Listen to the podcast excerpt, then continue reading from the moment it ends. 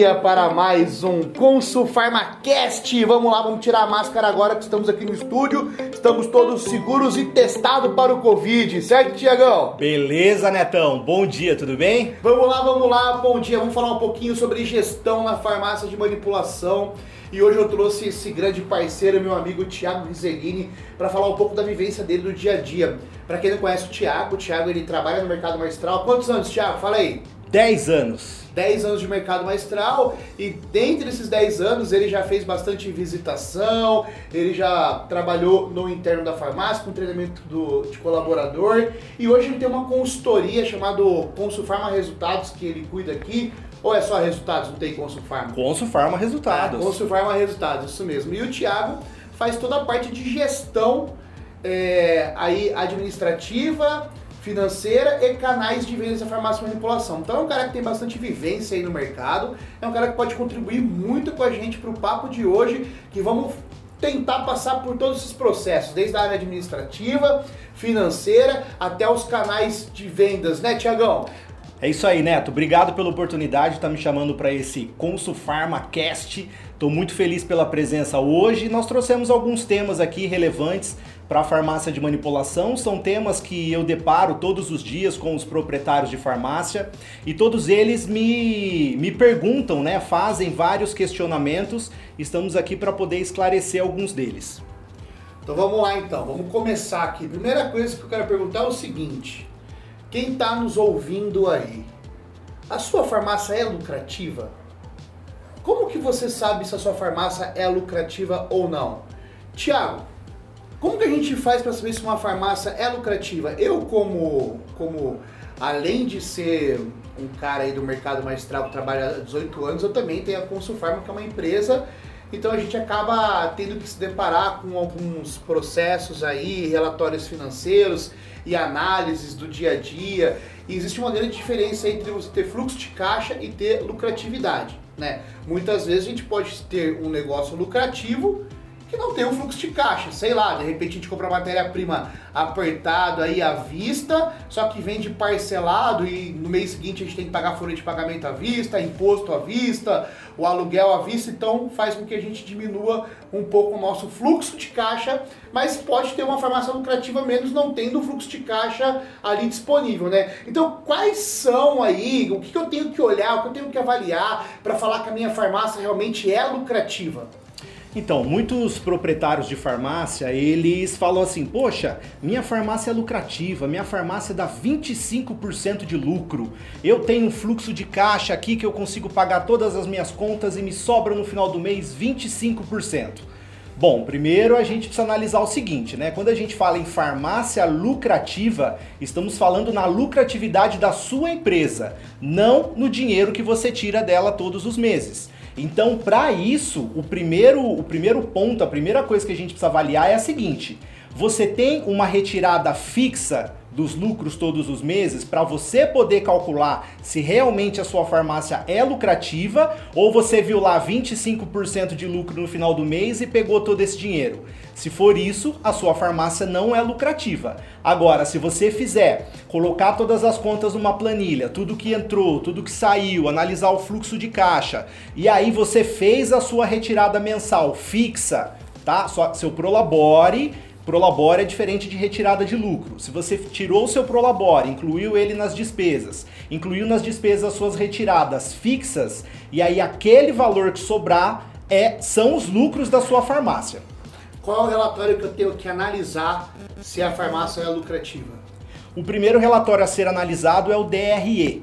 O DRE é o primeiro relatório que a gente precisa observar, que ele é o demonstrativo do resultado do exercício. Todo o exercício que você teve durante o mês, que foram as entradas, né? As entradas, é, é, lembre bem, né? Tá bem atrelado ao fluxo de caixa tá? Então não é quanto você vendeu, é, são as suas entradas e as suas saídas e as suas despesas. O primeiro é o DRE, mas muita gente, Neto, tem um pouco de medo de olhar o DRE porque não entende, fica com medo, ah, minha farmácia tá lucrando, não tá, como é que é? É muito simples de analisar o DRE. É, é, depois que você tira todos os custos. E digo mais uma vez. Custos, os custos variáveis e os custos fixos, né, Thiago? Tem custo que são custo fixo que vai ter todo mês, não tem para onde correr. E tem custo que são que eles são variáveis que eles incidem a partir da sua venda. Se você vende mais, você vai ter mais custo, se você vende menos, você vai ter menos custo, certo? Sim, com certeza. Olha, beleza. Então, é, é, eu, eu, você, deixa eu falar um negócio importante que você falou que é o seguinte.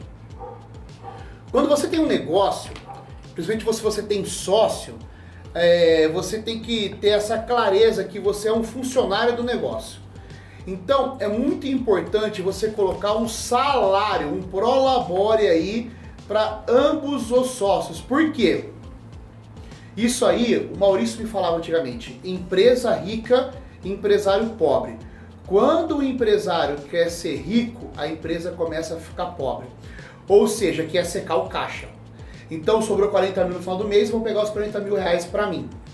E isso não pode acontecer. Então é muito importante a gente, a gente bater nessa tecla que quem tiver aí com a gente aí na, na desse, desse Cons PharmaCast, saiba que se você trabalha para o seu negócio, coloque um salário para você. Ah, então qual que é a minha função? A minha função é uma função administrativa, a minha função é compras, minha função é laboratório. Quanto que ganha hoje um profissional dessa área? E baseado nisso, você vai colocar o seu próprio salário. E aí, no final do mês, se por um acaso, no final do mês, sobrar lá um lucro que seja atrativo, você pode até fazer uma divisão de lucro, mas não seque o caixa da empresa, porque se você secar o caixa, você vai perder essa potência sua de reinvestir no seu negócio e fazer o seu negócio crescer, certo, Thiago? Perfeito, Neto. Bom, é... mas também por um outro lado, eu costumo orientar os meus clientes da seguinte forma. É... Bom, ah, sobrou um dinheiro aqui todo mês, eu já retirei o meu Prolabore e tal, eu não posso ficar com esse dinheiro Gente, vocês são empresários, vocês decidiram ter uma empresa para ter dinheiro, para tirar dinheiro do negócio. Né? Não vamos aqui ser hipócrita e falar assim, não, eu tenho farmácia de manipulação apenas para ajudar as pessoas. Não, todo negócio com fins lucrativos, ele precisa dar dinheiro, né? Então, caso seja o seu desejo secar o caixa, cara, você é responsável pelas suas ações. Mas eu sempre oriento os meus clientes o seguinte, tá? Ó, vamos lá.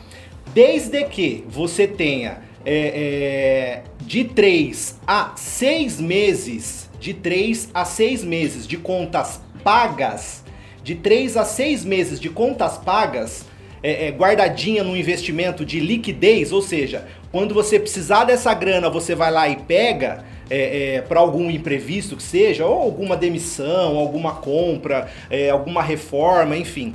Desde que você tenha de 3 a 6 meses de contas pagas, cara, o que sobrar, por que não pegar e dividir entre os sócios? Não tem problema nenhum, desde que a saúde financeira da sua empresa esteja em dia. É, eu, eu sou um cara mais conservador, viu, Thiago? Eu penso sempre em você ter pelo menos aí de seis meses a um ano e, e acredito que quando você chega nesse nível de, de maturidade, de você ter esse dinheiro guardado, é hora de você começar a pensar em novos negócios, né? Eu acho, eu tenho muito medo de deixar as batatas num saco só. Então, eu, vamos supor, se eu tivesse uma farmácia hoje, eu tivesse seis meses de contas pagas aí, com certeza no meu sétimo mês eu ia começar a abrir um novo negócio. E aí eu ia começar a tentar Talvez eu faria uma farmácia veterinária, talvez eu faria uma nova loja para eu poder captar mais receituário, talvez. Mas talvez também olharia para outros mercados, construção civil e aí vai, sabe? Para você poder diversificar os seus negócios também. E se um dia, por acaso, algum negócio não estiver performando bem, você tem outra saída. Eu acho que, que quando você consegue pegar o seu dinheiro e fazer o seu dinheiro trabalhar para você, você começa a ter mais é, autossuficiência, não. É, liberdade financeira. Mais liberdade financeira, isso, Thiago. Mais liberdade financeira. E quem tem liberdade financeira trabalha melhor. Perfeito, com certeza, trabalha mais leve, né? E a gente não pode esquecer também do seguinte, né? Que dinheiro guardado não é só ter dinheiro guardado por ter dinheiro guardado. Dinheiro guardado hoje está muito atrelado a oportunidades. Vamos supor que você tenha lá seis meses de contas pagas e o seu principal concorrente vira para você e fala assim, fala, olha, eu tô querendo vender a minha farmácia. E aí? O que, que, você vai fazer? Você vai entrar em dívida no banco, você vai pagar juros, ou você vai pegar esse dinheiro que está guardado para poder investir, para poder comprar o seu concorrente? Então você tem que sempre se lembrar que dinheiro guardado não é ter dinheiro por ter dinheiro, ele está atrelado a oportunidades. Então é sempre isso que você precisa levar em consideração. Concordo 100% com você, Thiago. Quando você tem um caixa que você consegue olhar para ele e pensar em possibilidades, as oportunidades que batem na sua porta você consegue aproveitar muito mais. Desde uma compra de um lote de matéria-prima à vista que você vai fazer dinheiro, a uma loja de alguém que está apertado aí, que não soube administrar muito bem, e você consegue expandir os seus negócios, e você pode até começar novos negócios com outras pessoas brilhantes da sua família. Por exemplo, Sempre tem um sobrinho que pensou em um software diferenciado, ou numa startup, ou uma sobrinha que quer começar uma loja de roupa nova e é influencer digital. Sempre tem alguém que você pode investir e ainda melhorar os seus ganhos, né? Então, pra gente fechar essa primeira etapa aí, é, como eu falei para você, eu sou um pouco mais conservador. Eu acredito nesses seis a um ano aí de contas pagas, porque daí você consegue olhar novos negócios. Então, falamos um pouquinho sobre o DRE. O DRE você vai colocar ali todo o seu faturamento, suas, suas, suas contas fixas, contas variáveis, vai fazer a análise. O DRE é muito importante fazer uma análise dele todo mês, no final do mês, né? Todo e aí mês. você pode pedir até pro contador te mandar o seu DRE. Se você Perfeito. não preenche na farmácia, manda o contador mandar e você faz análise DRE e vê como é que tá o seu markup aí. Acho que isso é muito importante, ver como é que tá a sua porcentagem de lucratividade dentro daquele mês, beleza? Fluxo de caixa. Fluxo de caixa, gente, é diferente. Fluxo de caixa são os boletos que estão entrando para você ou as entradas de cartão de crédito que estão entrando para você diariamente. Então é muito importante olhar todos os dias para o fluxo de caixa, porque assim, eu não sei como que é o seu negócio. Provavelmente seu negócio é muito diferente do meu aqui, porque como você atende balcão todos os dias, todos os dias tem gente passando cartão de crédito no balcão. A Consulfarma, por exemplo, ela tem entradas fortes no dia é, 10, dia 15 e dia 20.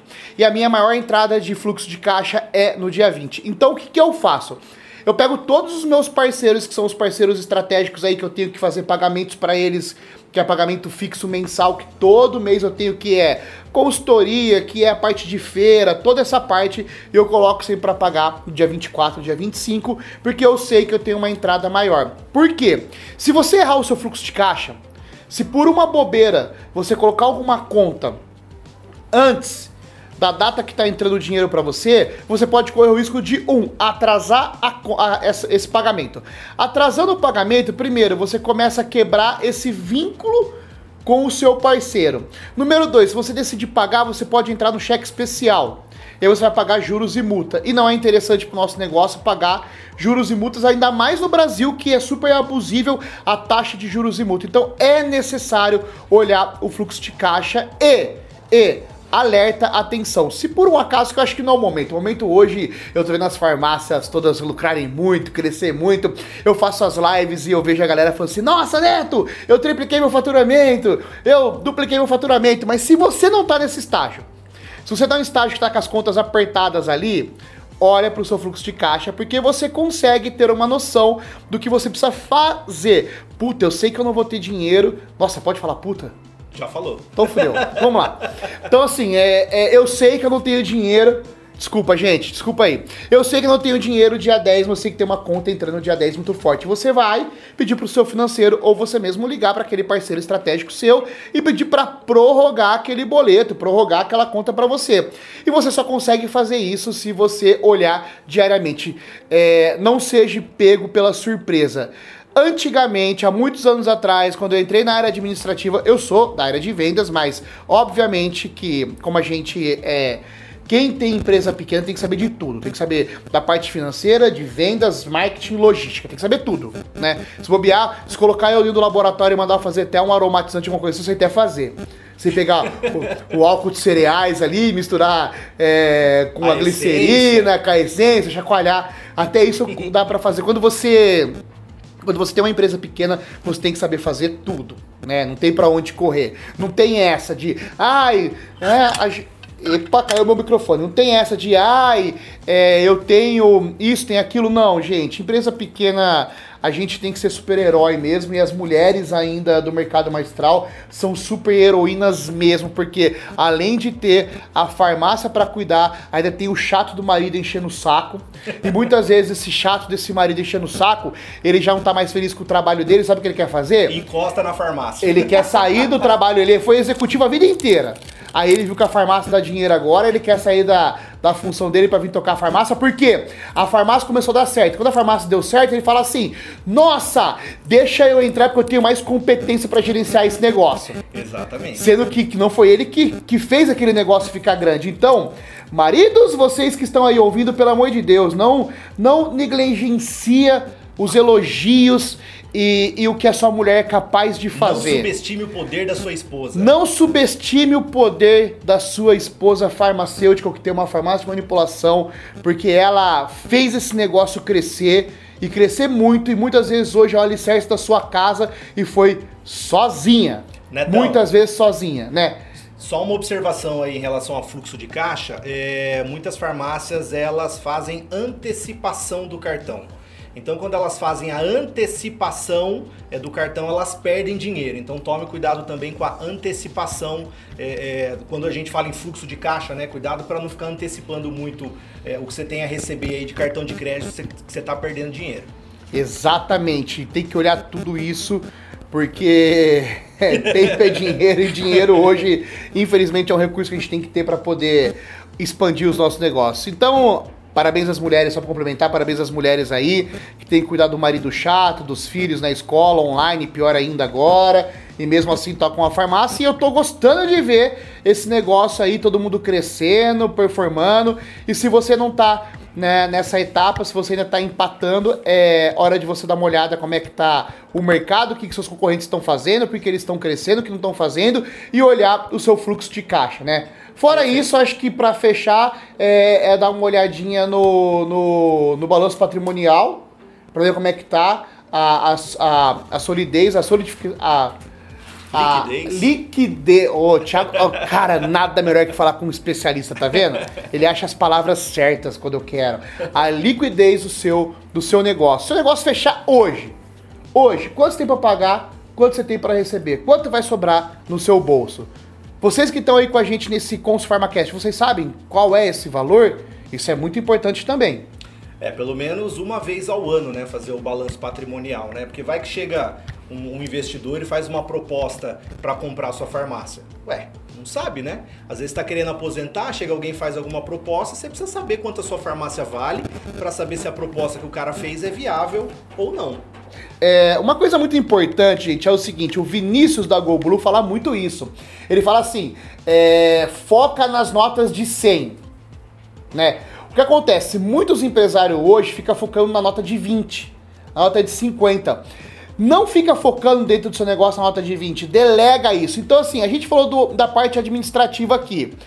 É importante o dono da farmácia fazer o fluxo de caixa? É importante o dono da farmácia ficar preenchendo DRE? É importante?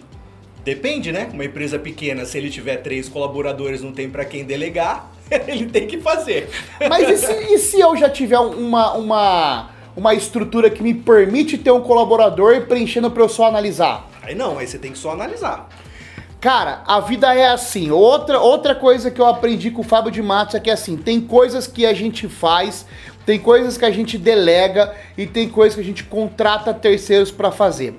Então, o que, que eu acho que tem que ser falado aqui? O dono da farmácia tem que focar nas notas de 100.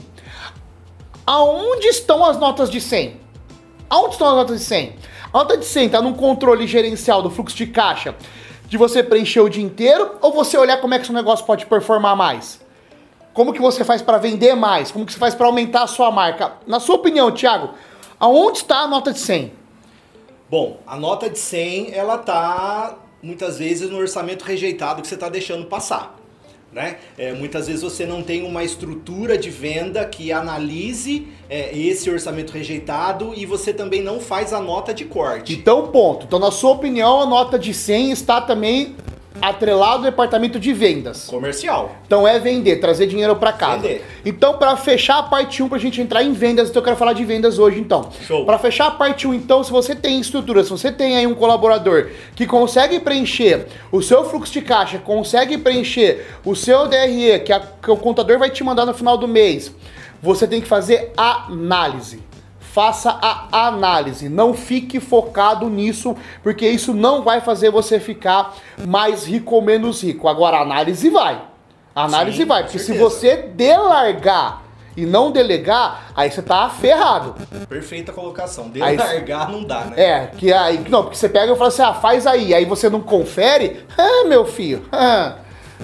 já dizia o meu avô, já dizia o meu avô, o que engorda o porco É o olho do dono. Exatamente. Então, se, se você tá aí chegando na farmácia 11 horas da manhã, dormindo até as 9, final de semana indo pra casa da praia, pra casa do campo, e não tá vendo o que tá acontecendo, cuidado.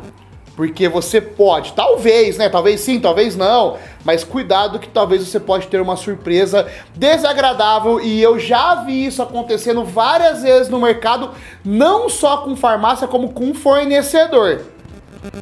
Não preciso ir muito longe. Lembra esse fornecedor aqui perto da gente, a cidade aqui perto, aqui, que largou na mão de uma colaboradora e tomou um belo de um rombo? E foi super difícil. Então, fornecedor que vende pra vocês, né? Que infelizmente fechou os olhos e quando foi abrir os olhos, Delargou. tava lá com quase duas milhas, 2 milhões de dívida, né? É, de um dinheiro que desapareceu, que evaporou. Então é importante sim olhar olhar para o negócio, beleza? Fechou a primeira parte aqui, acredito que todos vocês aí já estão expert no assunto, já manja tudo de fluxo de caixa, DRE, balanço patrimonial, já tem um colaborador aí é, fazendo para você, preenchendo os relatórios. Agora vamos falar do que mais importa dentro de uma empresa. O que mais importa? O que adianta ter a melhor fórmula, o melhor produto se ele não Vende. então vamos falar de canais de vendas, Tiagão.